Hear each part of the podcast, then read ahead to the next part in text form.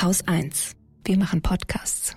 Ich sage immer, die Kurdinnen haben es nicht geschafft, einen eigenen Nationalstaat zu gründen, aber was sie geschafft haben, ist, ähm, den Feminismus voranzubringen. Jinjian Azadi sind drei kurdische Worte. Jinjian Azadi findet seit Jahrzehnten statt und es ist die erste feministische Revolution im Mittleren Osten.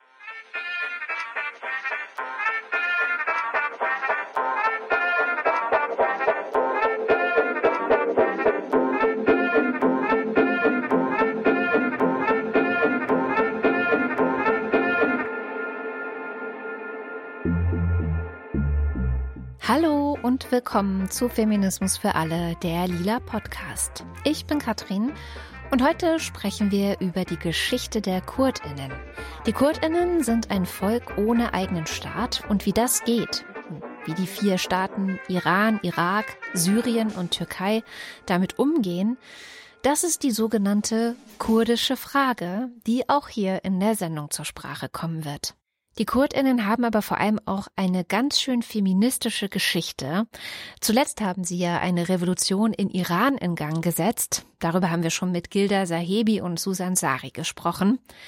Was aber viele nicht wissen, ist, dass die Proteste, die letztes Jahr im September nach dem Tod von Gina, so ihr kurdischer Name, oder auch Masa, so ihr iranischer Name, Amini begannen, das sind Proteste, die es ohne die Kurdinnen im Iran überhaupt nicht gäbe. Unsere Perspektive ist immer wieder, dass wir sagen, sie musste sterben, weil sie Kurdin war. Allein das ist schon ein Verbrechen. Es ist ein Verbrechen, Kurde zu sein oder Kurdin. Und ähm, das war ihr Todesurteil. Das ist Shilan Kurdpur.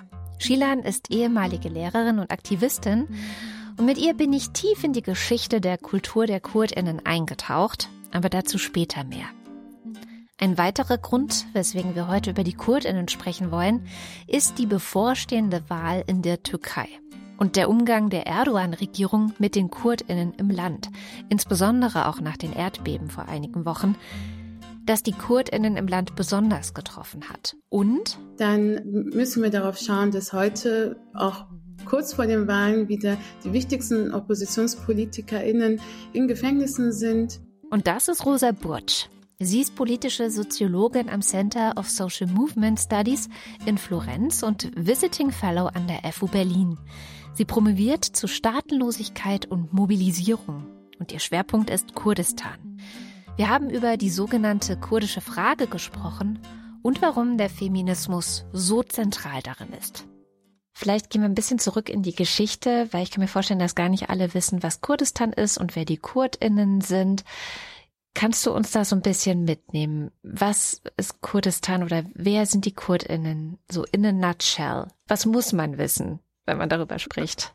Am meisten hört man, glaube ich, wenn man von Kurdinnen spricht und hört, dass die Kurdinnen das größte Volk ohne einen eigenen Nationalstaat sind. Also das größte staatenlose Volk. Ich sage immer, so staatenlos ist das Volk nicht, weil es eben vier Staaten in dieser Region Kurdistan gibt, die sehr ausschlaggebend sind für die sogenannte kurdische Frage und das Leben der Kurdinnen vor Ort. Das heißt, eigentlich haben wir es mit einer mit einer vielschichtigen Staatlichkeit zu tun, die eben dazu führt, dass Kurdinnen seit mindestens einem Jahrhundert verfolgt werden aufgrund ihrer Identität von eben vier verschiedenen Nationalstaaten, die, der Türkei, Iran, Irak und Syrien und auch durch eben ganz viele Migrationsströme in die Welt hinein, jetzt auch große Bevölkerungsgruppen, kurdische Bevölkerungsgruppen in Deutschland und in Europa leben und dort auch eben diese sogenannte, ich sage immer sogenannte kurdische Frage aktuell ist. Als das Osmanische Reich zerbrochen ist und zerfallen ist, gab es auch im Zuge der Nationalisierung oder ich sag mal mit dem Aufpoppen von Nationalstaaten in der Region halt auch die Frage, wie werden diese Nationalstaaten konzipiert und wer ist dann die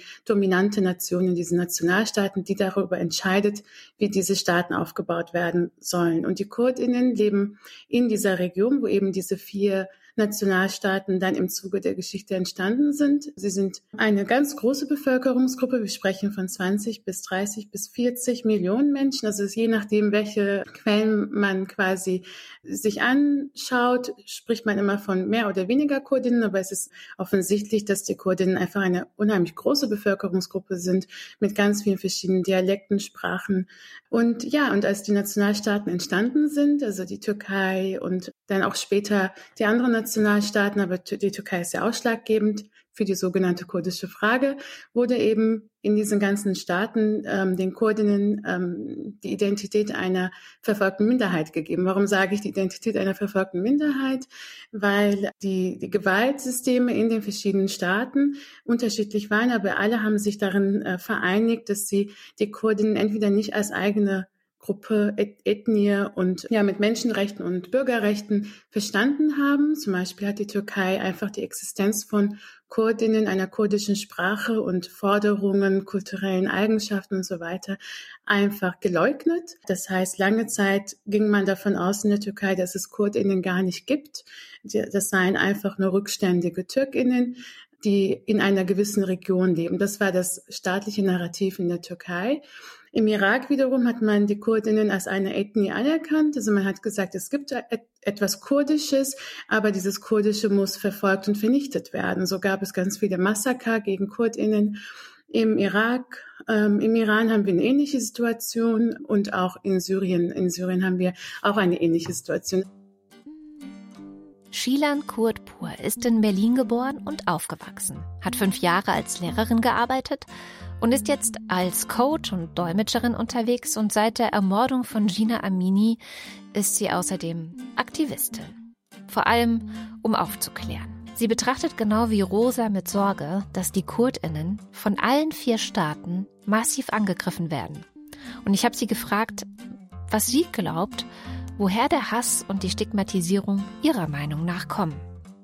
Also ich glaube, dass ein ähm, zentraler Punkt auf jeden Fall die territoriale Frage ist. Ja, das ist, die ist, die Grenzen sind ähm, damals festgelegt worden und die will man natürlich auch so behalten und man hat Angst, dass sobald sozusagen eine Region Kurdistans sich stark macht, dass dann das überschwappt auf die anderen, was tatsächlich auch passiert. Also diese mhm. Angst ist auch berechtigt, weil es eben immer mitschwingt und motiviert, wenn man merkt, ah, da geht's los und okay, wir machen mit. Kurzer Abstecher in die Geschichte. Wenn man in den Medien von den Kurdinnen hört oder liest, dann heißt es oft, dass sie in den vier Staaten die Separatistinnen seien, dass sie sozusagen diejenigen seien, die abtrünnig werden wollen, die einen eigenen Staat Kurdistan gründen wollen und deswegen Ärger machen. Und hier ist, wie Rosa Burtsch diese Sichtweise einordnet. Ja, wenn wir die Perspektive dieser Nationalstaaten weiterverfolgen, ist das in ihrer Logik natürlich sinnvoll, dann die Bevölkerungsgruppen, die quasi nicht Teil der Nation sind, der vorgestellten Nation sind, dann als Terroristen, Separatisten und so weiter und so fort zu brandmarken, sobald sie für ihre Rechte einstehen. Und es gibt natürlich auch kurdische Mobilisierung in den verschiedenen Regionen bis heute, die einen eigenen Nationalstaat wollen und auch das einfordern so wie in allen dekolonialen, antikolonialen Befreiungskämpfen auch das immer ein Thema ist, ne? die eigene Souveränität äh, auf einem Territorium, wo man schon immer über Jahrhunderte gelebt hat. Ähm, auch die Kurdinnen unter anderem, nicht alle, aber viele ja in den 70er Jahren, wo auch antikoloniale Kämpfe auch international einfach ein großes Thema waren oder auch in den 50er Jahren, haben, hat sich auch in den kurdischen Regionen eben diese nationale Befreiung über die eigene Nationalstaatlichkeit definiert. Und darauf wird bis heute Bezug genommen, wenn man dann von Separatisten spricht zum Beispiel, aus der Perspektive eben dieser Nationalstaaten, die eben solche Bewegungen oder ein, eine Einforderung gleicher Rechte oder gleichwertiger Rechte, Bürgerrechte und Menschenrechte eben als eine Gefahr für ihre Einheit von Territorium und Nation und Flagge, Sprache, Religion sehen. Und das ist sehr, sehr stark verankert in der Türkei, aber auch sehr stark im Iran verankert. Aber wenn wir schon beim Thema äh, Terrorismus sind, da ist ja ähm, die äh, kurdische Freiheitsbewegung, die PKK, ähm, auf der europäischen Terror, Terror also verfolgte Terrorliste. Mhm. Und, in den USA und ganz auch, oft, ne? in den USA auch und ganz oft wird jegliche kurdische Forderung eben auch subsumiert unter ach ja, das ist terroristisch, das gehört zur Ideologie der PKK, sie wollen sich abspalten. Also fast in jedem Artikel in ja so deutschsprachigen Medien, die irgendwie im Mainstream sind, veröffentlicht werden, wenn es zu diesem Thema einen Artikel gibt, gibt es immer so einen Nebensatz, die PKK, die einen eigenen Kurdenstaat, so wird das dann bezeichnet, einfordert.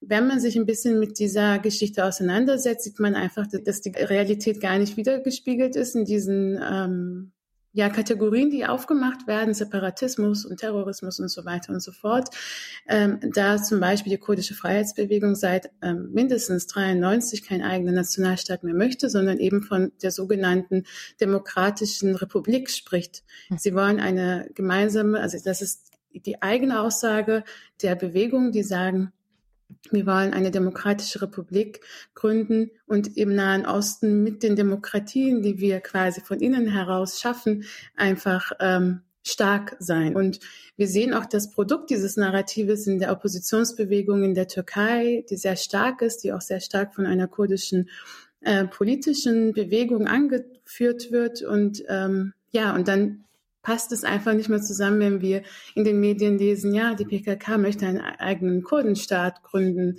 Das äh, spiegelt nicht mehr die Realität wider. Mhm. Trotzdem aber werden ja tatsächlich auch Terroranschläge äh, der PKK zugeschrieben. Also es gibt da tatsächlich so eine gewisse Ambivalenz auch, oder?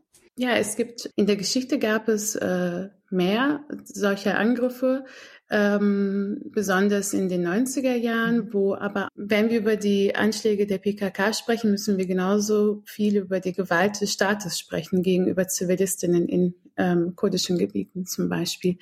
Es stimmt auch, dass weiterhin, ähm, besonders 2011, soweit ich mich erinnere, ähm, immer wieder solche Anschläge von eben radikalisierten Gruppen innerhalb der kurdischen Bewegung äh, gemacht wurden. Äh, ich sage immer als äh, Politikwissenschaftlerin und als Soziologin, dass man eben einen bewaffneten Konflikt, und das ist er, wir sprechen hier von einer kurdischen Bewegung, die ja nicht nur einen, einen politischen ähm, Befreiungskampf führt, sondern auch einen bewaffneten Befreiungskampf führt, weil sie eben auch eine Guerillabewegung ist, dass man von einem in einem bewaffneten Konflikt zwischen einem Staat und einer äh, Guerillabewegung ähm, natürlich auch auf Friedensprozesse und Dialoge setzen muss, um eben diese Gewaltakte dann auch zu reduzieren und dass, dass es gar nicht erst dazu kommt. Und was die ähm, Türkei allerdings jedes Mal versäumt, ist auf diese Aufrufe auch von Seiten der Kurdinnen einzugehen und zu sagen, ähm, dass die sagen, wir möchten einen Friedensprozess anfangen, wir möchten, dass der Dialog auf Augenhöhe stattfindet und nicht, dass wir als Terroristinnen gebrandmarkt werden und dann in den Gefängnissen landen, äh, wenn wir dann auf die Entwaffnung eingehen zum Beispiel. Und ich glaube, da ist ganz viel Potenzial auch für die Zukunft. Und wenn dieser Friedensprozess erfolgreich sein sollte, dass man den erstmal wieder anfängt, nach einer Gründung einer demokratischeren Regierung, sage ich jetzt mal in der Türkei, dann ähm, kann das sehr vielversprechend sein für die gesamte Region, wenn, wenn die Kurdinnen mit nochmal teilhaben an der Gestaltung eines Friedensprozesses. Die Wahl in der Türkei ist also entscheidend, wenn es um die Frage geht, ob es in dem Land einen Friedensprozess mit den Kurdinnen geben kann. Das Gespräch mit Rosa habe ich bereits am 19. April aufgezeichnet. Schon da war klar, dass der jetzige Präsident Erdogan alles tun würde, um zu verhindern, dass seine Präsidentschaft endet. Unter anderem auch, indem er Oppositionspolitikerinnen einsperren lässt, insbesondere kurdische. Erst Ende April, also nach unserem Gespräch, ist es wieder zu Massenverhaftungen gekommen. Wie die staatliche türkische Nachrichtenagentur Anadolu berichtete, wurden mindestens 160 Personen wegen angeblicher Verbindungen zur Arbeiterpartei Kurdistans, kurz PKK, verhaftet. Die HDP, die als Partei der Kurdinnen zu der Wahl antreten will, befindet sich seit 2021 im Limbo. Seit da läuft ein Verbotsverfahren gegen sie und Menschenrechtsorganisationen befürchten, dass sie noch kurz vor der Wahl verboten wird. Und damit die einzige Chance der Kurdinnen im Land, sich auf friedlichem Weg und über politische Teilhabe demokratisch in der Türkei einzubringen. Das, was du gerade angesprochen hast mit den Verbotsverfahren der politischen Parteien. Also wir haben jetzt nur über die, den bewaffneten Arm gesprochen, aber wir haben ja auch eine ganz große Tradition, lange Tradition, eine große Mobilisierung von einem politischen Arm der äh, kurdischen Freiheitsbewegung, die seit den, auch wieder seit den mindestens 90er Jahren sich auch politisch organisiert und auch immer wieder ähm, es schafft, Mandate im Parlament zu haben, über tausend Umwege. Und ähm, wir haben 2015 ähm, einen Moment gehabt, wo beide Stränge, das heißt der bewaffnete Konflikt, aber auch die Demokratisierung im Parlament Hand in Hand gingen. Und es war wirklich, die, der Frieden oder die Demokratie war so nah wie noch nie mhm. tatsächlich 2015. Und was ist passiert? Ähm, die HDP, die ähm, Oppositionspartei, die von der kurdischen Freiheitsbewegung als politischer Arm halt eben sich entwickelt hat, hat es geschafft, dass Erdogan seine Regierung die absolute Mehrheit verliert und dadurch eben ganz stark an Macht verliert erstmal. Und dann wurde von einem wir öffnen uns zur kurdischen Frage narrativ hin. Wir haben uns dann wieder quasi zurückgewandt an die, ich nenne das immer die Werkseinstellungen der Republik, wo alles Kurdische erstmal als terroristisch und gefährlich gebrandmarkt wurde und man dann auf die Kriegskarte gesetzt hat und in den kurdisch bewohnten Städten Städtekrieg angefangen hat. Der Ausnahmezustand wurde ausgerufen und so weiter und so fort. Was ich damit sagen möchte ist, wenn wir von Demokratie sprechen und wenn wir von einer Lösung dieser sogenannten kurdischen Frage. Ich sage immer sogenannt, mhm. weil es im Grunde nicht die Frage der Kurden sind. Kurdinnen sind ein unterdrücktes Volk, das muss, muss man einfach festhalten. Es ist eine Frage von Nationalstaatlichkeit, es ist eine Frage von ähm, ja, äh, Supremacy, von Hierarchien und Macht, die sich eben über dominante Nationen definieren. Also es ist eine türkische Frage, eine syrische, eine irakische, iranische Frage, aber es ist keine kurdische Frage. Das ist äh, das, was jetzt auch im, im dekolonialen Diskurs unter in den Kurdish Studies auch immer mehr artikuliert wird. Aber wenn wir, ähm, wie gesagt, von dieser Frage sprechen, dann ähm, ist, müssen wir darauf schauen, dass heute auch kurz vor den Wahlen wieder die wichtigsten OppositionspolitikerInnen also in Gefängnissen sind, aus dem Gefängnis heraus Wahlkampf betreiben, tatsächlich einen sehr erfolgreichen, aber sie sind im Gefängnis. Dass ähm, die HDP nochmal ein Verbotsverfahren, die angehängt, angehängt wurde, daraufhin eben eine zweite, eine nächste Partei gegründet wurde. Und das ist, glaube ich, das 13. Mal in der Geschichte seit den 90er Jahren, dass wieder eine neue Partei gegründet wird und, wird und äh, quasi ähm, alle Mitglieder dieser Partei einmal transferiert werden in die neue Partei, damit man einfach in diesem System weitermachen kann. Das ist ein Widerstandswille und ein Glaube an die Demokratie, den ich wirklich kaum irgendwo so verfolgt habe. Also sie sind wirklich hartnäckig, mhm. äh, wenn es darum geht, etwas also eine bessere Zukunft aufzubauen. Das muss man ihnen schon anrechnen, den äh, opp oppositionellen Kurdinnen in der Türkei. Auch über die Türkei hinaus versucht Erdogan, die Kurdinnen zu isolieren, ihnen den Aufkleber Terroristen anzuhängen. So hat er zum Beispiel verhindert, dass Schweden Mitglied der NATO wird. Seit dem russischen Angriff auf die Ukraine wollen Schweden und Finnland möglichst schnell in die NATO. Doch die Türkei blockiert den Schritt nach wie vor. Das war die Tagesschau vom 24. Januar. Eskaliert ist die Debatte kurz davor so. Aktivistinnen einer schwedischen Organisation namens ein Netzwerk für Solidarität und Austausch mit der revolutionären Bewegung in ganz Kurdistan hatte eine Erdogan-Puppe aufgehängt. Und zwar so, dass sie Erdogan damit in die Nähe des faschistischen italienischen Diktators Benito Mussolini rückten, dessen Leiche 1945 kopfüber in Mailand aufgehängt worden war. Und so haben sie die Erdogan-Puppe auch kopfüber aufgehängt. Das mag man geschmacklos, daneben und unnötig gewalttätig finden oder wie der schwedische Parlamentspräsident Andreas Norlen ein tiefes Unbehagen spüren. Fakt ist, die Türkei nutzte die Aktion als weiteres Argument, Schwedens Mitgliedschaft zu verhindern. Meine persönliche Einschätzung dazu ist, dass Erdogan solche Momente bewusst ausnutzt und seine Macht in solchen Situationen missbraucht, um uns zu vermitteln, dass wir uns nicht zu sehr an die Seite der Kurdinnen stellen sollten. Dass wir lieber nicht so viel über die Rechte der Kurdinnen sprechen und ihnen in unseren liberalen europäischen Gesellschaften auch nicht zu viel Raum geben dürfen. Dabei kann er gut anknüpfen an hausgemachte Vorbehalte wegen der Kurdinnen. Ja, absolut. Also natürlich gibt es auch eine Geschichte der Gewalt hier in Deutschland, die auch, glaube ich, in, in dem kollektiven Gedächtnis einfach verankert ist, dass die Kurdinnen zum Beispiel Autobahnblockaden gemacht haben in den 90er Jahren. 1996 wurde eine kurdische Großdemo in Dortmund verboten. Trotz des Verbots versuchten damals Kurdinnen aus ganz Deutschland und zum Teil sogar aus anderen Ländern nach Dortmund zu kommen, um doch zu demonstrieren. In dem Zuge kam es zu Auseinandersetzungen mit der Polizei, Viele hunderte Menschen wurden verletzt und festgenommen. Und in Aachen und vielen anderen Städten blockierten Menschen trotzdem für mehrere Stunden die Autobahnen.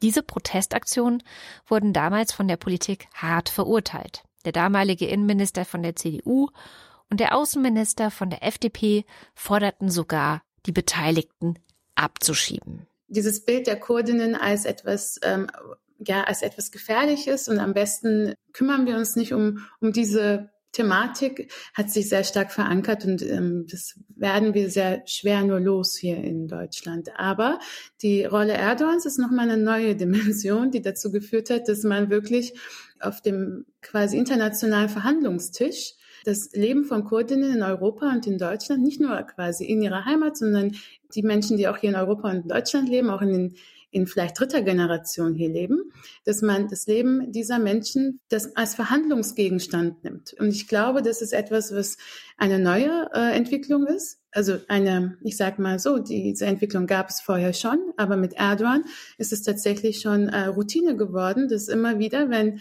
äh, bilaterale Verhandlungen geführt werden, hat auch so ein bisschen ihm etwas äh, zugestanden wird und das dann über äh, die Lebenssicherheit von Kurdinnen in Deutschland oder in Europa getan wird. Und das ist schon eine gefährliche Sache. Also wenn jemand hier Asyl beantragt hat, ähm, weil er politisch verfolgt wird und diesem Menschen aber die Abschiebung droht in ein Gefängnis in der Türkei, nur weil Erdogan weil es internationale Verhandlungen gibt am Tisch, ist es wirklich ein ganz großes Verbrechen. Und das dürften eigentlich keine Regierungen zulassen, wenn sie von Demokratie sprechen. Das ist tatsächlich passiert, ne? In Deutschland. Das passiert regelmäßig. Mhm. Das passiert, sogar heute habe ich eine Nachricht gelesen, dass jemand am Frankfurter Flughafen darauf wartet, abgeschoben zu werden. In einem Interview hat Rosa einmal gesagt, die Kurdinnen meinen es ernst mit dem Feminismus. Das begann auch schon in den 90er Jahren, wo ein Umdenken innerhalb der kurdischen Freiheitsbewegung stattfand. Die Kurdinnen fassten den Entschluss, dass sie Macht und Hierarchien abbauen wollten. Und sie fanden, dass man damit eigentlich jederzeit in den zwischenmenschlichen Beziehungen beginnen kann, wo immer man lebt, ob eigener Staat oder nicht. wo ist die größte Ungleichheit in zwischenmenschlichen Beziehungen? Es ist in der Rolle der Frau in der Gesellschaft. Und das, ich glaube, es ist dieses Umdenken von Befreiung weg von dieser Idee, dass man Befreiung nur haben kann, wenn man quasi die anderen Nationalstaaten kopiert ähm, hin zu einer Frage, wie können wir freier sein in der Gesellschaft. Das heißt, ähm, Sie haben zum Beispiel Vetorechte für Frauen in Räten eingeführt. Sie haben de facto Sachen durchgesetzt, wie zum Beispiel den Co-Vorsitz vom Bürgermeisterinnenamt in der Türkei, obwohl es nur ein Gehalt gibt und das Gehalt wurde dann aufgeteilt. Also es sind wirklich große ähm, ich sage mal, ja, Opfergaben, ähm, die, die gemacht worden sind, die wirklich darauf abzielen, eine demokratischere Gesellschaft zu gründen oder aufzubauen. Und die Frage, wie kann man das machen, wurde man beantwortet mit, indem wir die Frau befreien. Und das müssen wir als Männer und Frauen gleicherweise machen. Und ähm, in diesem ideologischen Umdenken steckt halt auch dieser berühmte Satz der kurdischen Bewegung, dass die älteste Kolonie die Frau ist und dass ein dekolonialer Befreiungskampf eben über die Befreiung der Frau stattfinden kann. Deshalb auch diese Entwicklung ähm, des Slogans Jinjian Azadi, der ja auch verankert ist in der kurdischen Freiheitsbewegung, ähm, eben in dieser Entwicklung, dass man gesagt hat, die Rolle der Frau ist eben unumgänglich und sie ist die wichtigste Frage, die wir beantworten müssen, an die wir uns, glaube ich, so heran äh, nähern müssen, damit wir überhaupt von einer demokratischeren Zukunft ausgehen können. Ich habe in der Vorbereitung gelernt und wusste das vorher auch gar nicht, dass dieser Slogan tatsächlich auch aus der PKK kommt. Tatsächlich, ja. Aus der Partei oder Bewegung, die als terroristisch kategorisiert wird. Dort ist dieser Slogan entstanden und ähm, ich glaube, es spricht halt auch für den Slogan, dass er so überall Anklang findet und ähm, durch die Welt quasi gegangen ist. Und ich, ich finde es eine sehr große Errungenschaft. Ich sage immer, die Kurdinnen haben es nicht geschafft, einen eigenen Nationalstaat zu gründen, aber was sie geschafft haben, ist, ähm, den Feminismus voranzubringen. Tatsächlich, äh, ich war sehr überrascht, zum Beispiel als Jinjian Azadi in alle möglichen Sprachen übersetzt wurde. Ich kenne es nämlich so, dass revolutionäre Slogans in ihren Kontexten bleiben. Also wir sagen auch im Deutschen no passaran. Wir übersetzen es nicht. Aber Jinjian Azadi wurde sofort übersetzt. Mhm. wurde, und ich habe mich immer gefragt, warum? Warum müssen wir das ins Persische übersetzen? Warum muss das ins Englische übersetzt werden? Es steht nämlich für sich. Warum ist es wichtig, dass es in der eigenen Sprache auch weiter transportiert wird? Weil ähm, eben durch diese Sprachlichkeit, durch das Kurdische eben diese kurdische Dimension auch sichtbar wird. Und ähm, ich glaube, das hat zum Beispiel in den, im, ersten Moment gefehlt. Die Frauen haben das auf Kurdisch äh, gerufen, auch Nicht-Kurdinnen haben das auf Kurdisch gerufen. Aber wir im Westen hatten sofort das Bedürfnis, diese kurdische Dimension auszuradieren. Mhm. Es ist kein Zufall, dass die Proteste im Iran äh, dass die größten Proteste in den kurdischen Gebieten waren, dass die schlimmste staatliche Repression auch in diesen Gebieten war. Es ist auch nicht etwas, was wir einfach ignorieren können, wenn der Vater von Gina Amini an ihrem Grabstein sagt, meine Tochter ist für Kurdistan gestorben. Und das sind alles äh, Sachen, die wir besprechen müssen, um die Dynamiken besser zu verstehen. Und ähm, dieses Unsichtbarmachen von kurdischer Identität ist eben auch die Fortführung dieser jahrhundertelangen Politik dieser Nationalstaaten. Und ich glaube, wir als Zivilgesellschaft im, in Europa äh, müssen das besser machen. Wir müssen das besser machen, sagt Rosa, und dafür sind wir hier. Um es besser machen zu können, brauchen wir allerdings noch einiges an Nachhilfe. In kurdischer Geschichte und in kurdischer Kultur. Und da ist die ehemalige Lehrerin Shilan die perfekte Ansprechpartnerin. Viele Menschen, wenn man von Kurdinnen spricht und ähm, wenn ich gefragt wurde, woher, ja, woher kommst du? Ah, ja, ich bin Kurdin. Ach so, sprichst du dann auch Türkisch? Nein, mhm. spreche ich nicht.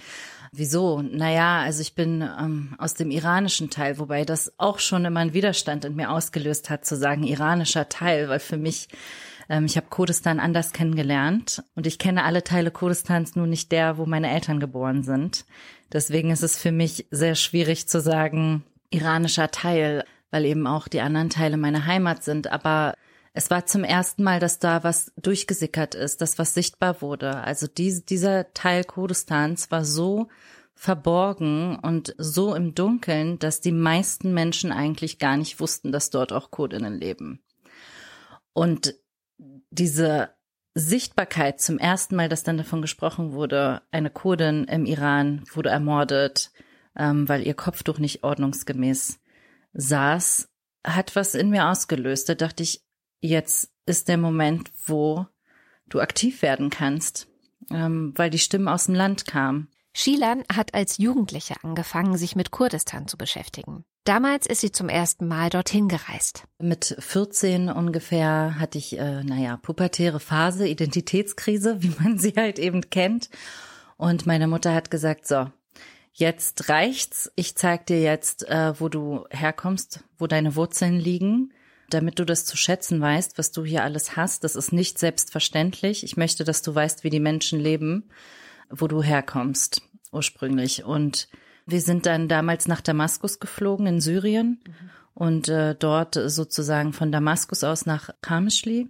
Das ist eine multiethnische Stadt, also da leben nicht nur Kurden, sondern eben auch ähm, äh, Christen und ähm, ja alles Mögliche, sehr sehr ähm, Multikulti, aber eben hauptsächlich Kurdinnen. Und ähm, wir waren dann dort, sind von dort aus über so einen kleinen See. Es ist eigentlich filmreif. Ähm, ich, ich wünschte, wir hätten damals die Möglichkeiten gehabt von heute sind wir in so einem Paddelboot quasi, ich weiß nicht, wie weit das war, vielleicht 500 Meter irgendwie, äh, auf die andere Seite. Und dann stand da ganz groß auf einer Plane, total amateurhaft, Welcome to Kurdistan. Und dann war da die kurdische Fahne abgebildet und das war echt ähm, ein einschneidender Moment in meinem Leben, weil ich hier immer damit konfrontiert war, es gibt kein Kurdistan und mhm. ähm, wo soll denn das Land sein? Und die, die üblichen Hänseleien, die man sozusagen durchmacht als Kind, nur eben seitens äh, auch sozusagen ähm, Kindern mit Migrationshintergrund. Mhm. Also wir waren äh, schon auch hier in Deutschland als kurdische Kinder doppelt marginalisiert und äh, irgendwie auch einer Doppeldiskriminierung ausgesetzt. Einmal sozusagen, wenn es um den üblichen, ich nenne es jetzt mal üblichen Rassismus in Deutschland ging. Und dann eben noch innerhalb der Community haben wir auch nochmal antikurdischen Rassismus erfahren. Und das war für mich, das hat mir so, ein, so eine Sicherheit gegeben, plötzlich zu sagen, nee, das stimmt nicht, was ihr Kinder mir alle versucht habt zu erzählen. Ich habe das jetzt mit meinen eigenen Augen gesehen. Ich weiß, das gibt es. Und ja, es gibt keine Staatsgrenze Kurdistan, aber es gibt dieses Gebiet und es gibt diese Menschen und es gibt sozusagen ähm, Autonomie. Und äh, als wir dort waren, hat äh, war Saddam Hussein noch, also hat noch regiert ähm, damals. Und ähm, und trotzdem gab es schon eine gewisse Autonomie. Also wir hätten von Kurdistan aus nicht einfach nach Bagdad reisen können, zum Beispiel. Das mhm. war nicht möglich. Die Kurdinnen hatten eine andere Währung als die sozusagen Iraker, ja. Und äh, all diese Sachen, ja, waren dann für mich eine, eine Reise in meine Heimat. Das waren Menschen, die haben alle meine Sprache gesprochen, meine Kultur gelebt. Und ich habe nicht, ich habe da keinen Unterschied drin gesehen, weil es keinen gab. Es gab keinen Unterschied zwischen, in Anführungsstrichen, ich bin Kurdin aus Iran und das sind Kurden aus Irak. Das gab es nicht. Und deswegen habe ich den ähm, für mich auch nie wahrgenommen, ähm, gespürt, zumal ich hier auch in der kurdischen Community groß geworden bin, die ähm, ja eben aus allen Teilen Kurdistans äh, kam. Also wir waren einfach alle Kurden, fertig. Ja. Hier hat man uns ja nicht getrennt voneinander. Also hier hatten wir ja auch die Möglichkeit, uns miteinander zu verbinden, zusammen zu sein, unsere Feste zu feiern, unsere Kultur auszuleben. Das war in Deutschland möglich. Dafür bin ich auch sehr dankbar bis heute, dass ich sozusagen diese kurdische Identität bilden konnte, ohne dass da ein innerer Konflikt in mir entsteht, ob diese Coden jetzt denn andere Coden, also ne, Coden sind Coden, ja, und das durfte ich so ähm, erleben und ähm, in mir sozusagen auferleben lassen. Wenn du was benennen müsstest, was für dich so das ist, was am wichtigsten ist als als Kurdin, welcher Teil der Kultur oder auch der Sprache oder ähm, vielleicht irgendein eine Tradition, ein Ritual, was ist so das, was für dich am stärksten in deinem Herzen verankert ist? Also ich glaube, ähm, unsere Kleidung. ich liebe die kurdische Kleidung und ich, sie ist sozusagen ein Identitätsmerkmal, was wir immer nach außen tragen können. Ähm, woran man uns immer wieder erkennt. Also wenn ich Bilder jetzt aktuell sehe, die in Anführungsstrichen aus dem Iran kommen, dann weiß ich immer anhand der Kleidung, ob das eben Kurdistan ist oder Teheran. Ja, mhm. also ich, ähm, es hat einen Wiedererkennungswert für ein Volk, was immer dem ausgesetzt war, vernichtet und eliminiert zu werden, sind diese Wiedererkennungsmerkmale unfassbar wichtig, weil wir einfach auch einen identitären Kampf führen.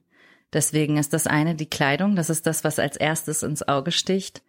Und ähm, das andere ist die Musik und die Sprache tatsächlich. Also ich ähm, weiß nicht, an Tagen, wo es mir schlecht geht, wenn ich kurdische Musik höre, da kann mein Körper gar nicht still bleiben. Ja, da packt mich eine Lebensfreude, die ähm, schüttet durch den ganzen Körper und dann ist das einfach da.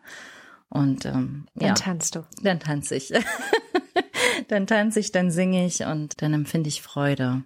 Das sind ja interessanterweise Tanzen und Singen genau jetzt auch die Bilder, die, die, die Videos auch, die aus dem Iran zu uns mhm. kommen, weil Tanzen dort verboten ist, mhm. zumindest für Frauen. Ich weiß gar nicht, wie es für Männer ist, ehrlich gesagt.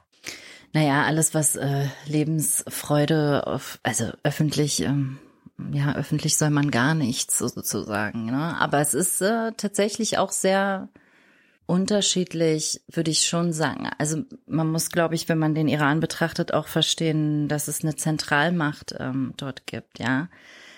Das, was in Teheran nach außen getragen wird, sind andere Bilder und Themen als das, was in Kurdistan und Balutschistan zum Beispiel nach außen getragen wird. Das sind ganz andere ähm, Themen und sie richten sich natürlich alle gegen das System und gegen das Regime. Ähm, und dennoch würde ich sagen, haben die ähm, Kurdinnen das immer geschafft, dort ihr, ihr, ihr Tanz und ähm, ähm, ihr Singen auszuleben. Mhm. Das konnte man ihnen ähm, bis heute nicht nehmen. Also alle Videos, die ich bekommen habe von meiner Familie in der Vergangenheit, das waren immer Hochzeiten. Die Frauen trugen alle keine Kopftücher. Äh, äh, wir hatten, die hatten alle ihre bunten Kleider an und ähm, das ist nicht so so ein so ein ähm, großes Thema, die Sprache allerdings schon. Inwiefern? Also die Sprache? Ja, die Sprache, also die ist stark unterdrückt äh, im Iran. Nicht nur im Iran, sondern eben auch in der Türkei. In äh, Syrien, im Irak ist es jetzt ähm, ne, durch ihre Autonomie, die können das ausleben, die haben ihre kurdischen Schulen. Im Irak gibt es seit 1992 eine autonome Region Kurdistan. Nach dem Irakkrieg wurde die Region per Sondergesetz anerkannt. Sie besitzt ein eigenständiges Parlament in Erbil und es leben mehr als 7000 Menschen dort. 2017 wurde ein Referendum über die Unabhängigkeit abgehalten und eine klare Mehrheit hat sich dafür ausgesprochen, was aber zu Spannungen zwischen der irakischen Regierung und der kurdischen Regionalregierung geführt hat. Die irakische Armee rückte sogar ein. Außerdem wird das Gebiet immer wieder aus der Türkei angegriffen, also sicher und akzeptiert ist diese Region auch nicht. Prinzipiell können die Kurdinnen dort aber ihre Kultur ausleben und zwar insbesondere auch ihre Sprache. Im Iran ist das anders. Also wenn wir uns jetzt als Beispiel Sarah Mohammadi, das ist eine ähm, Kurdischlehrerin, die eine NGO hat, ähm, die eben darauf fokussiert ist, dass sie Kindern und auch Erwachsenen ähm, die kurdische Sprache beibringt. Sie ist inhaftiert worden vor einem Jahr, weil man sie sozusagen dafür kriminalisiert hat, eben, dass sie das gemacht hat. Das ähm, wird als Aktivismus betrachtet, was es ja auch ist in dem System. Ne? Also es ist dann schon eine Form von Aktivismus, wenn man sagt, ich lehne mich dagegen auf, dass wir unsere ähm, Sprache nicht sozusagen als Bildungssprache genießen können. Das hat sie sich zur Aufgabe gemacht. Sie hat fünf Jahre dafür bekommen also erst zehn, dann wurde es abgemindert auf fünf und jetzt ist sie ähm, vor kurzem bei den Begnadigungen entlassen worden. Aber sie ist eines der Beispiele. Es sind unfassbar viele LehrerInnen inhaftiert worden mhm. aufgrund dessen, dass sie die kurdische Sprache unterrichten. Also insgesamt sprechen wir von einem Volk von 40 bis 50 Millionen Menschen, die nicht auf ihrer Sprache gebildet werden ähm, dürfen. Und ähm, besonders extrem ist es in der Türkei. Da sprechen wirklich sehr, sehr viele Menschen gar kein ähm, Kurdisch mehr, weil es auch bis vor gar nicht so langer Zeit noch im Gesetz verankert war, dass es keine andere Sprache als die türkische sozusagen gesprochen werden darf in der Türkei. Also nicht mal Bildung tatsächlich gesprochen werden darf. Naja, und wenn du für deine Muttersprache kriminalisiert wirst, dann ähm, ist auch das sozusagen ähm, etwas, ja, wo immer mein, mein Herz ähm, positiven Sinne pocht, wenn ich das mal auf der Straße zufällig höre. Hm. Ja, da ist eigentlich jedes gesprochene kurdische Wort schon Widerstand. Ja, ja. Und äh, das ist traurig, dass es so ist. Ja, also dass unsere Kultur mittlerweile zur Widerstandskultur sozusagen sich entwickelt hat, weil natürlich wäre es schöner, wenn wir diesen Widerstand nicht leisten müssten. Hm. Wenn wir einfach leben könnten, ja, ja. einfach ähm, sein könnten. Aber ähm, dadurch, dass man uns nicht haben möchte in unserer vollen Identität, ist unser Sein Widerstand geworden. Eine der ersten Aktionen, die das iranische Regime gebracht hat, ähm, in Kurdistan, Irak, Bomben hochgehen zu lassen, ja. Also sie haben angefangen dort zu bombardieren, weil sie gesagt haben, die verstecken sich dort. Mhm. Ja, die sind, ähm, die sind dort und sie haben die Kurden verantwortlich gemacht für die Proteste. Ähm, und das sind sie auch. Ja. Das lässt sich nicht leugnen. Muss man auch gar nicht. Ja, und das war dann eben für sie der Grund zu sagen, wir greifen an. Und es ist immer so, dass, also gerade in der Phase dachte ich auch, es ist jetzt wirklich hier die, die Kurden innerhalb der Iran-Grenze ähm, erleben gerade das Schlimmste. Also da wurde jeden Tag wurden da KurdInnen hingerichtet, ähm, hauptsächlich junge Männer. Ähm, dann hatten wir die Situation, dass Kurdistan Irak sozusagen bombardiert wurde, also Bashur. Und dann ähm, haben wir das Erdbeben gehabt. Ja, wo die Folgen, wo keiner weiß, wie lange wir noch mit diesen Folgen sozusagen umgehen müssen, was ja auch hauptsächlich die kurdische ähm, Region, also Kurdistan eben getroffen hat. Und dann haben wir ähm, Rojava, was sozusagen ähm, von, von Erdogan ähm, bombardiert wird. Also es ist, es brennt. Von allen Seiten Ja, auch genau. angegriffen. ja. Und es gibt momentan eigentlich, also was ich so erstaunlich finde, ist, dass alle wissen, äh, gefühlt alle wissen, dass die Proteste im, in Iran maßgeblich durch die Kurden auch mit hervorgerufen wurden. Und gleichzeitig versucht oder habe ich nicht das Gefühl, dass man sich so wirklich auch traut zu sagen, okay, wir stehen an der Seite der Kurden. Wir Mhm. helfen den Kurden. Sie haben uns geholfen im Kampf gegen den IS äh, Mhm. damals. Da waren wir Verbündete. Aber jetzt gibt es das irgendwie nicht. Weißt du, hast du irgendeine Idee, woran das liegen könnte? Ja, also einmal ist es einfach, äh, muss man es einfach sagen, wie es ist, an unserer Staatenlosigkeit. Mhm. Ja, wir sind sozusagen kein wirklicher Verhandlungspartner. Auch die autonome Region äh, Kurdistan, Irak, ähm, das wird im Auswärtigen Amt äh, so beschrieben, ähm, dass das eine ungewöhnliche Konstellation ist, mit der man nicht verhandeln kann, sondern man geht äh, trotzdem noch über den Irak ähm, in, in allen möglichen ähm, Belangen. Also einmal ist es die Staatenlosigkeit und das andere ist, ähm, das Thema ist wahnsinnig unangenehm und man möchte es sich nicht mit ähm, Erdogan verscherzen. Ja, das ist eine Re Realität, die man ähm, sehen muss. Und es ist natürlich, wenn man, wenn man betrachtet, ähm, okay, wir haben das Assad-Regime, wir haben die Islamische Republik, wir haben Erdogan. Gegen wen stellt man sich da? Ja, wenn man sich mit den KurdInnen verbündet Ja. dann hat man diejenigen eben als, als Gegner. Und das ist das, was, glaube ich, einfach vermieden werden möchte. Man muss aber auch ganz klar sagen, ähm, also Sigmar Gabriel hat das damals auch äh, gesagt und das fand ich ähm, wirklich auch krass. Er hat er gesagt, ich weiß gar nicht, ähm, worüber man sich wundert. Wir haben die Kurden ausgenutzt. Also es war wirklich ähm, eine Aussage und so empfinde ich das auch bis heute, dass es immer wieder ein ein Ausnutzen ist. Ähm, die Frauen dort haben den Kampf gegen den IS geführt, führen ihn bis heute Mhm. mit deutschen, amerikanischen Waffen. Ähm, und man ist nicht bereit, diese Frauen und auch Männer zu schützen, die ähm, eben den, wie du es gerade auch gesagt hast, den IS uns vom Leib gehalten haben Ja. Die Konsequenz, ich, ich weiß nicht, ob man sich der Konsequenz bewusst ist oder ob man erst wieder ins Handeln kommt, wenn es schon fast zu spät ist. Aber ähm, Erdogan führt einen völkerrechtswidrigen Krieg und er ist NATO-Bündnispartner. Und ich ähm, möchte meinen Glauben nicht daran verlieren, wer wir sind hier in Deutschland, weil ein Teil meiner Identität ist deutsch und Mhm. ähm, die liebe ich auch. Also ich, ähm, ich bin sehr, sehr glücklich darüber, in, in einem Land wie Deutschland aufgewachsen zu sein und hier gewisse Privilegien ähm, genossen zu haben. Äh, und genau deswegen fühle ich mich auch mitverantwortlich. Mhm. Nicht nur als Kurdin, sondern eben auch als Deutsche. Zu sagen, wir tragen eine Mitverantwortung.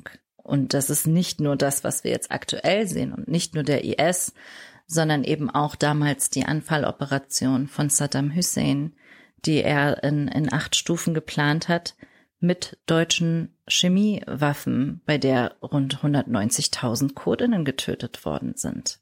Kannst du darüber noch ein bisschen erzählen? Weil ich glaube, das ist zum Beispiel was, was wahrscheinlich viele hm. in Deutschland nicht wissen. Ja, Saddam Hussein hat damals eine ähm, Operation gestartet, die hieß Anfalloperation und die war in acht Stufen ähm, gegliedert, weil es irgendwie der die achte Sure aus dem Koran ähm, er sich daran orientiert hat und sie hat eine Säuberung vorgesehen. Dabei sind nicht nur Kurdinnen ähm, zu Opfer gefallen, sondern eben auch Armenier, Assyrer, Jesidinnen, also eben alles, was dort in der Region gelebt hat. Und was viele auch nicht wissen, also einige wissen sozusagen von Halabja, das war ähm, das größte Ereignis in, in einem relativ kurzen Zeitraum. Da wurden innerhalb von 48 Stunden 5000 ähm, Kurdinnen vergast. Das war am 16. März 1988. Aber was viele nicht wissen, dass er in Sardasht begonnen hat. Das ist eine ähm, kurdische Stadt in Roshalat, also in ähm, iranischen Teil sozusagen, ähm, in Ostkurdistan und ähm, dort ging das los. Das sind alles Sachen, die bis heute nicht aufgearbeitet mhm. worden sind. Also es gibt Völkermorde, über die wir bis heute nicht gesprochen haben. Und eigentlich wird seit 100 Jahren an uns Völkermord betrieben. Aber genau durch diese fehlende Aufarbeitung, und das merke ich immer wieder, wenn ich, je mehr ich mich einarbeite in die Geschichte der Kurden, kommt so wenig an. Und man hat mhm. irgendwie als der Westen TM oder als Deutschland nicht das Gefühl, dass es da irgendwas, ein, ein großes Unrecht gibt oder dieses Gespür fehlt für das große Unrecht. Was würdest du erwarten? Wir haben eine neue Außenministerin, die Völkerrecht, Menschenrechte, feministische Außenpolitik mhm. ähm, ganz groß schreibt eigentlich. Mhm. Beobachtest du so ein bisschen, ob sie auch mal was zum, zu den Kurden sagt? Also das Einzige, was ich jetzt eben in die Richtung wahrgenommen habe, ist, dass sie ja vor kurzem in Kurdistan, Irak war, wegen der Jesidinnen und ähm, genau, um sich eben die Lage dort anzuschauen und ähm, ähm, Gespräche zu führen und ähm, das auch zu unterstützen, was da aufgebaut wird. Und das ist auch gut und wichtig und auch richtig. Und ähm, wenn ich aber jetzt auf das ganze Thema der Codeinnen gucke, dann würde ich sagen, nein, ich beobachte da nicht wirklich viel, was schon auch wehtut. Also wenn wir von feministischer Außenpolitik sprechen, ähm, es war jetzt gerade zum Beispiel der Bundespresseball, der wurde dem Iran gewidmet und ähm, was ich daraus sehen konnte, war eben, also ich habe Reden gehört, die dort gehalten wurden und es hieß eben Xinjiang Azadi, die erste feministische Revolution findet gerade im Iran statt und ich denke, ein Problem ist eben auch, dass wir ja eben auch von unseren verbündeten Feministinnen nicht gesehen werden. Also man kann, es ist ein Paradox, wenn man sagt, Xinjiang Azadi, die erste feministische Revolution im Iran. Xinjiang Azadi sind drei kurdische Worte. Xinjiang Azadi ähm, findet seit Jahrzehnten statt. Ähm, und es ist die erste feministische Revolution im Mittleren Osten, die äh, Kurdinnen seit Jahrzehnten schon führen einmal innerhalb ihrer Gesellschaft, ihrer eigenen kurdischen Gesellschaft und dann eben auch nach außen getragen. Ja, sie sind doppelt diskriminiert und marginalisiert, die Frauen dort. Ähm, das gibt's nicht erst seit September 2022. Das ist nicht neu.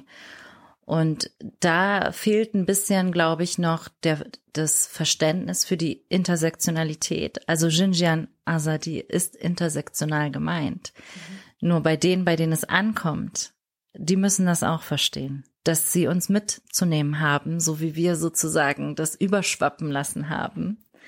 Es ist wichtig, dass wir uns als, als eine Gemeinschaft Frauen, ja, in dem Fall verstehen und nicht nur Frauen. Also mit Feminismus äh, sind nicht nur Frauen gemeint, schon gar nicht im, im Code, in der kurdischen Freiheitsbewegung. Weil was wir aktuell beobachten, ähm, sind, dass jeden Tag in, in Kurdistan, in Ostkurdistan, also in Roshalat, im iranischen Teil, ich muss es einfach dazu erwähnen, damit man sozusagen Klar, eine geografische Orientierung hat, mhm. dass da einfach junge Männer im Durchschnittsalter von 16 bis 25 ermordet werden. Und ich sehe nur trauernde Mütter. Ich sehe kämpfende Mütter, ähm, hinterbliebene Witwen, also Jinjian Azadi, vor allem, weil wir es satt haben, auch, dass Männer sozusagen ermordet werden, weil sie eben auch als Bedrohung gesehen werden mhm. in Kurdistan. Das ist sozusagen die Generation, also vor allem Sportler waren eine Zeit lang echt stark auch im Visier, ja. Also kräftige junge Männer waren das Hauptaugenmerk äh, in Kurdistan, wenn es um Hinrichtungen und ähm, ähm, Ermordung geht. Also die erste, es war nicht die erste Hinrichtung, aber die erste Hinrichtung, die sozusagen medial Aufmerksamkeit bekommen hat, war Mohammed Mehdi Karami und äh, der war auch Kurde, der war Karate-Meister. Also es geht nicht nur um, um Frauen. Was mich auch ähm, immer wieder so ein bisschen wachrüttelt oder mir nochmal bewusst macht, was wir da eigentlich erleben, ist, dass wenn ich mich unterhalte, ähm, diejenigen, die wirklich sagen, ich kann das so nachfühlen oder wir solidarisieren äh, uns mit euch, sind Schwarze und Juden. Ja. Und das zeigt mir auch nochmal, was was da eigentlich passiert. Also ich meine, ich weiß das alles in meinem Kopf. Ich habe das rational alles durchanalysiert. Ich emotional ähm, habe ich auch irgendwie ähm, kommen manchmal Ängste auf, wie so eine Überlebensangst. Mhm. Ähm, ja, das ist auch das, was übrigens ähm, aufgekommen ist nach der Ermordung von Gina Amini, als ich ja. gesehen habe, dass diese Proteste in Kurdistan ähm, losgingen. Das war wie eine Überlebensangst und ich habe mich gefragt, wo kommt das denn jetzt her? Ich bin doch hier, alles ist gut, hier, ich bin sicher, aber ja, es ist eben die Identifikation mit den Menschen dort und zu wissen, was uns widerfährt seit 100 Jahren. Ich meine, letztendlich ist es eine Art der Kolonialgeschichte. Absolut. Wir reden nur nicht so darüber.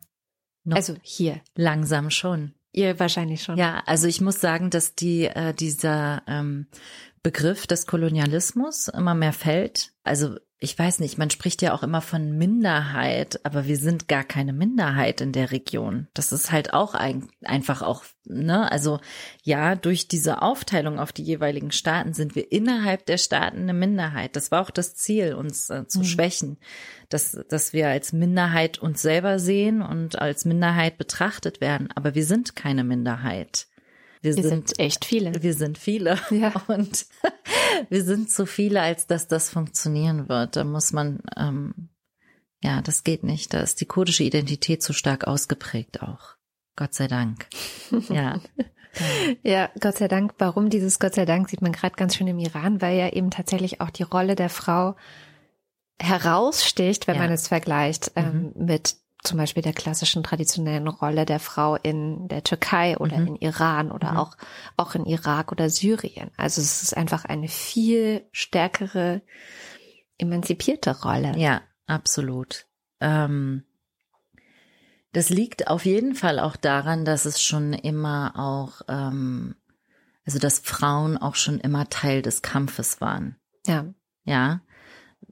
Ähm, auf jeden Fall gibt es auch die Hausfrauisierung. Das äh, ist nicht zu leugnen, aber auch das war immer Teil des Kampfes. Also die kurdische Frau äh, kämpft auch dagegen an innerhalb der Gesellschaft. Es ist nicht nur ein Kampf nach außen, es ist auch ein Kampf innerhalb der Gesellschaft, aber der ist anerkannt. Also wenn ich mich mit äh, Freunden unterhalte, dann sagen die, ja, also kurdische Frau ist schon auch in der Führungsposition eigentlich immer bei uns. Also wenn die, die haben eigentlich immer das letzte Wort, ja. Und das, ähm, damit leben die aber, das finden die auch okay. Das hat, stellt nichts Bedrohliches unbedingt für sie dar. In der Umsetzung vielleicht manchmal schon, in Debatten und Diskussionen, ja, das ist ja auch Teil des Prozesses. Aber dennoch, also das, was wir sehen, wenn wir jetzt auf ähm, Rojava gucken, ja, was soll ich sagen? Also ich meine, für diese Region, ich habe vor einem Monat war jemand aus Kobane da, eine Frau, die dort Dozentin ist und sie hat erzählt, dass Gynäologie, also die Wissenschaft der Frau, ist dort ein Pflichtfach ja. in der elften und zwölften Klasse und in der Universität, egal was man studiert. Das ist so, als wäre Gender Studies in Deutschland für alle verpflichtend. Ja, genau. Und das ist auch für die BWLer. Ja. genau. Super. Und ähm, das ist ich meine, das ist bemerkenswert. Das gibt es nirgendwo auf der Welt, ja. Und dieser, diese, ähm, äh, diese Bewegung, ähm, dass die halt auch bei uns in Deutschland so stark angekommen ist, ja, in der westlichen Welt, dass wir sagen, diese Frauen sind beispielhaft, auch für uns. Ich meine, das dort umzusetzen ist auch nochmal eine ganz andere Nummer, als das in Deutschland zur Verpflichtung zu machen, ja. Da haben die Männer echt mit zu kämpfen gehabt, auch am Anfang. Also immer noch. Und sie sagt, äh, sie sagte auch, sie erzählte, dass die Veränderungen, die man sieht, vielleicht für Deutschland gar nicht so bemerkenswert sind, wobei ich fand, dass es total bemerkenswert ist. Aber sie sagte, wir sehen jetzt eben auch Strukturen, dass die Männer zu Hause bleiben mit den Kindern und die Frauen gehen arbeiten. Und die sind fein damit. Die haben gelernt, damit umzugehen und gemerkt, das ist auch ein Konzept, was funktioniert. Mhm. Ähm, da arbeiten wir in Deutschland immer noch dran, ja, dass das sozusagen zur Normalität wird. Das in einer Region, wo Frauen praktisch keine Rechte haben mhm. ist bemerkenswert. Jetzt hast du vorhin gesagt, wer es oft ganz gut versteht, sind schwarze Menschen eben durch diese Kolonialgeschichte oder Juden. Mhm. Und tatsächlich habe ich mich oft gefragt, weil die Juden sehr lange ja auch ein Volk ohne Staat waren mhm. oder ohne eigenen Staat. Mhm. Ähm, und dann einen eigenen Staat bekommen haben, was auch, glaube ich, zu ihrer Emanzipation einfach so mhm. unglaublich wichtig war, mhm. einen Ort zu haben, an dem sie vor allen anderen sicher sind. Ähm, ist das was, was deine Vision wäre, dass es sozusagen in einem Prozess, der vielleicht letztes Jahr im September anfing, mhm. hoffentlich, mhm. ähm, und der jetzt weitergeht und wo man sich Verbündete sucht, ähm, der da enden könnte, dass es diesen kurdischen Staat gibt? Also was auf jeden Fall meine Vision ist, ist, dass es, dass wir nicht mehr voneinander getrennt werden. Mhm.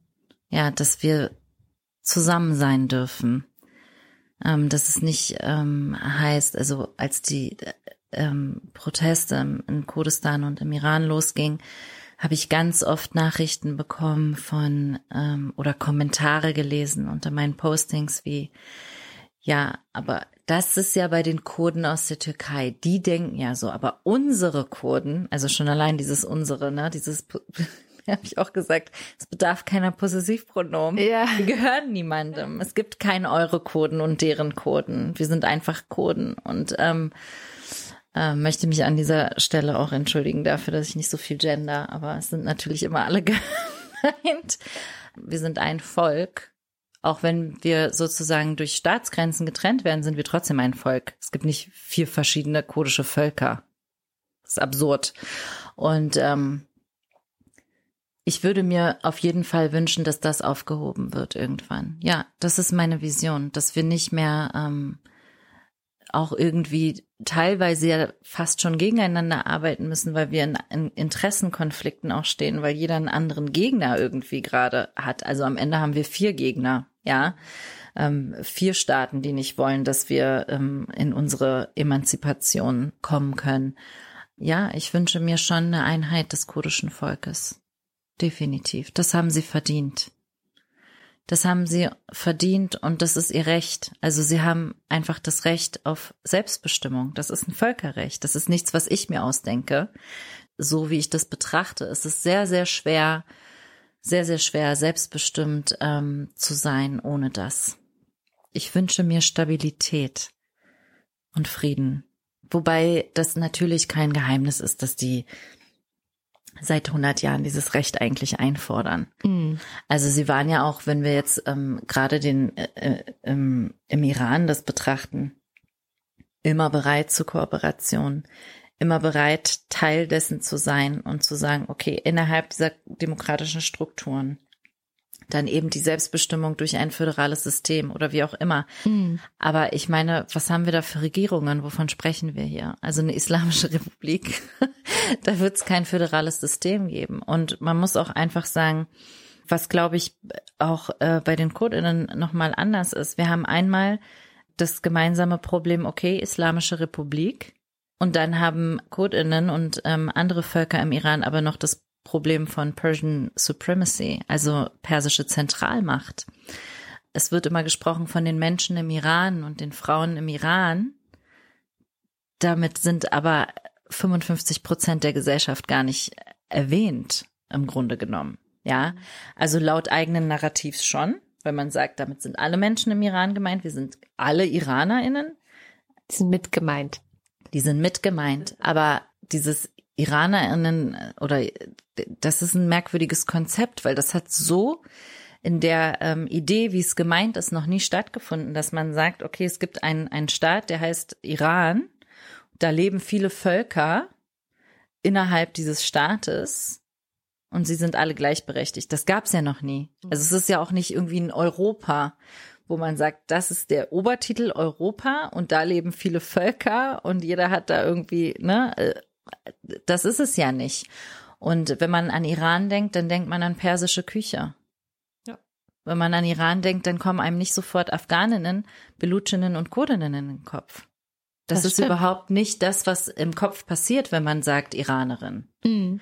Und ähm, deswegen habe ich da auch eine ganz klare Abgrenzung zu. Also ich identifiziere mich auch tatsächlich einfach nicht damit, weil ich die Sprache auch nicht spreche. Ja. Und ähm, das für mich einfach auch ganz klar eine andere Kultur ist. Shilan möchte deswegen auch lieber als Kurdin und nicht als Iranerin bezeichnet werden. Und ihr ist es wichtig, noch einmal über den Mord an Gina Amini zu sprechen. Denn Genau, es wird darüber gesprochen, dass es daran gelegen haben soll, dass ihr Kopftuch nicht ordnungsgemäß saß.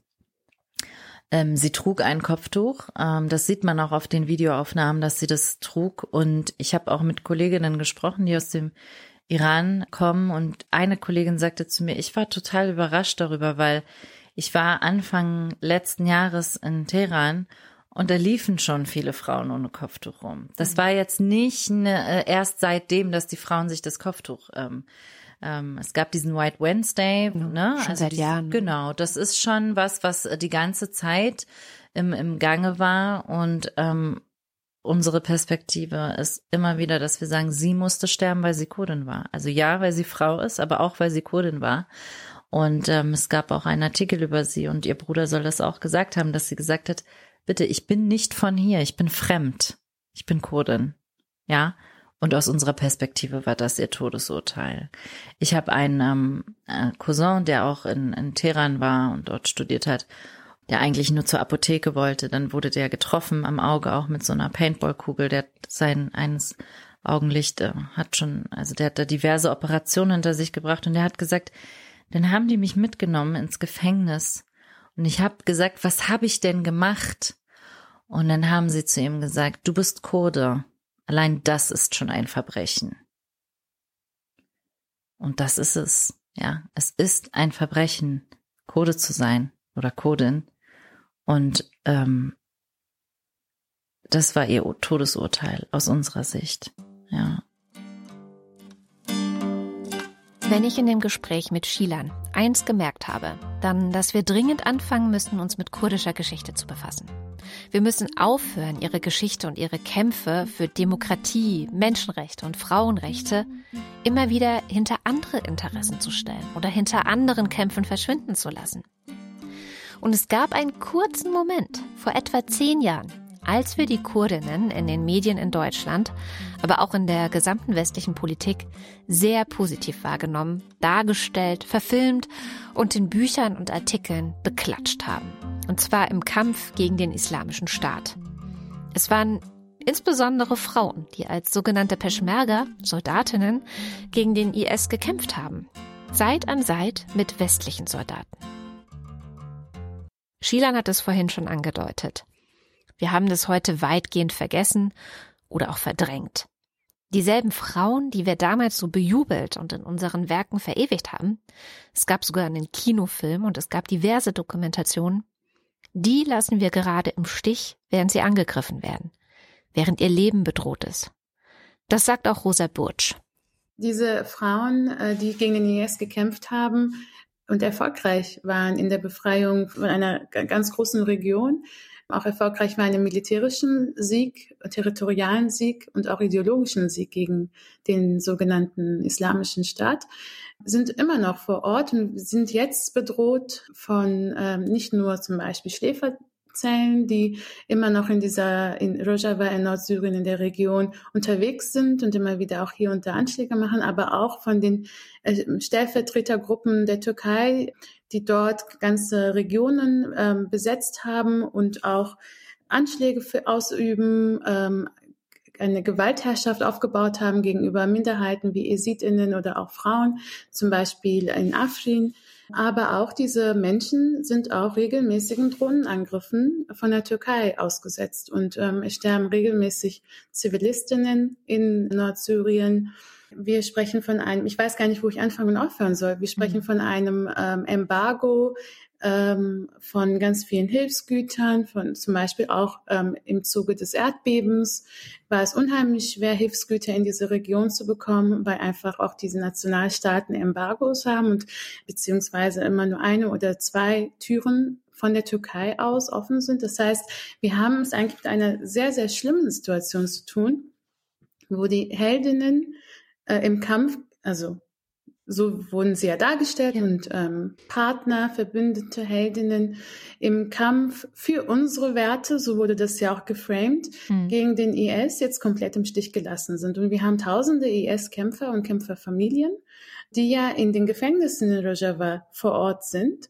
Und diese Gefängnisse, die Sicherheit dieser Gefängnisse werden zum Beispiel von eben wieder Frauen, äh, von den Frauen, die gegen diese Menschen auch gekämpft haben, ähm, äh, die Sicherheit wird von ihnen sichergestellt, ohne jegliche Hilfe von anderen Nationen. Diese Menschen warten da einfach und sie sind auch dieser Gefahr ausgesetzt, dass der IS sich nochmal organisiert in diesen Gefängnissen, Schläferzellen einfach mehr werden und so weiter und so fort. Also wir haben eine mehrdimensionale Gewaltsituation, die aber unsichtbar gemacht wird jetzt gerade, weil die unmittelbare Gefahr ist uns nicht mehr so ersichtlich hier hm. im Westen. Ja, tatsächlich. Also war ja in den letzten Monaten regelmäßig äh, von Angriffen durch die Türkei auf diese ähm, nordsyrischen Gebiete zu lesen und zu hören. Und ja, es gab hier und da Menschen, die gesagt haben, hey Leute, das geht nicht und es ist auch völkerrechtswidrig. Man kann nicht, also die Türkei kann da nicht einfach so angreifen.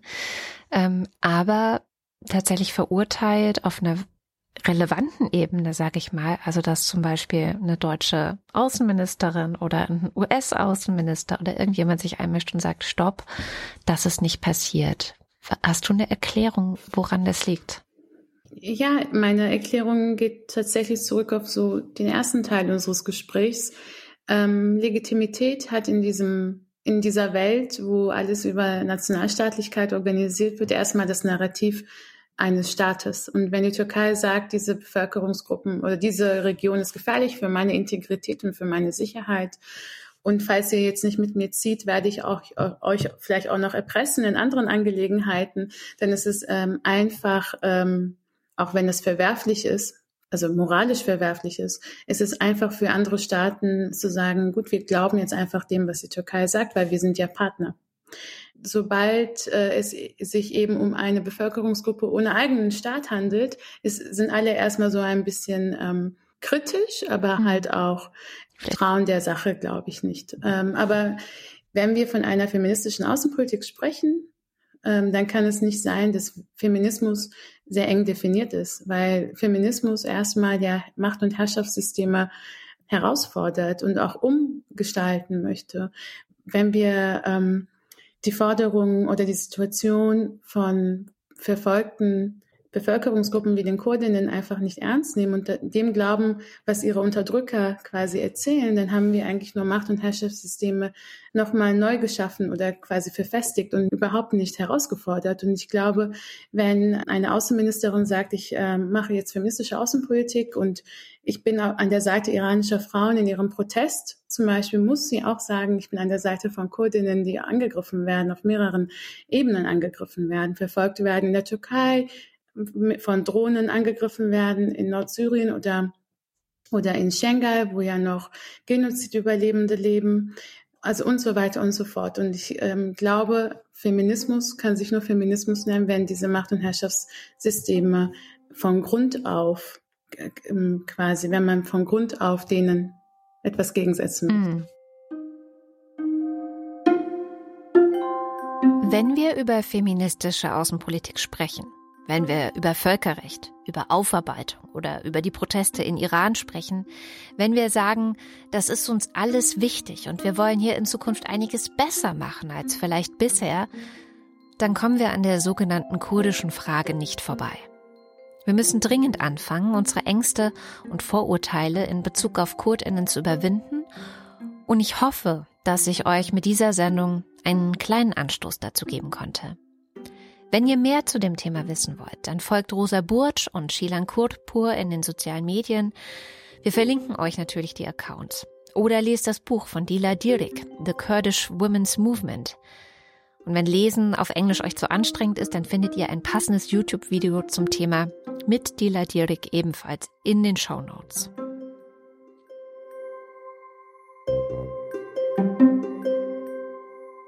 Und teilt doch diese Sendung mit so vielen Menschen, wie ihr könnt. Wir sehen immer wieder, dass Aufklärung oft im Kleinen beginnt und dann große Kreise zieht.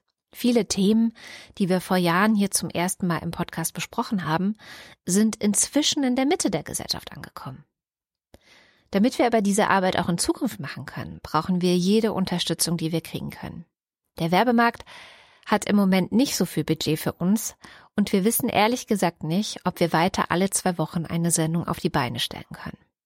Um unsere Zukunft zu sichern, brauchen wir noch mehr direkte Unterstützung unserer Hörerinnen und das geht über Steady, über Patreon, Apple Podcasts oder per Direktüberweisung. Alle diese Wege findet ihr in den Show Notes oder auf lila-podcast.de slash unterstützen. Ein Riesendank geht an der Stelle an alle, die in den letzten Wochen neu dazu gekommen sind, zum Beispiel Jakob, Friederike und Dilei. Falls es finanziell gerade nicht drin ist, auch okay, aber dann schreibt uns doch vielleicht eine gute Bewertung bei Apple Podcasts, gebt uns gerne einen Stern bei Spotify oder empfehlt uns euren Freundinnen. Alles das hilft uns dabei, noch mehr Menschen zu erreichen und entdeckt zu werden. Ich bin Katrin Rönicke. In zwei Wochen geht's ja wieder weiter mit einem Podcast. Und wer bis dahin nicht genug von feministischen Themen bekommt, der kann unseren Newsletter abonnieren, den Laura im Wechsel mit dem Podcast alle zwei Wochen schreibt. Einen Link dazu findet ihr natürlich auch in den Show Notes. Also, bis zum nächsten Mal.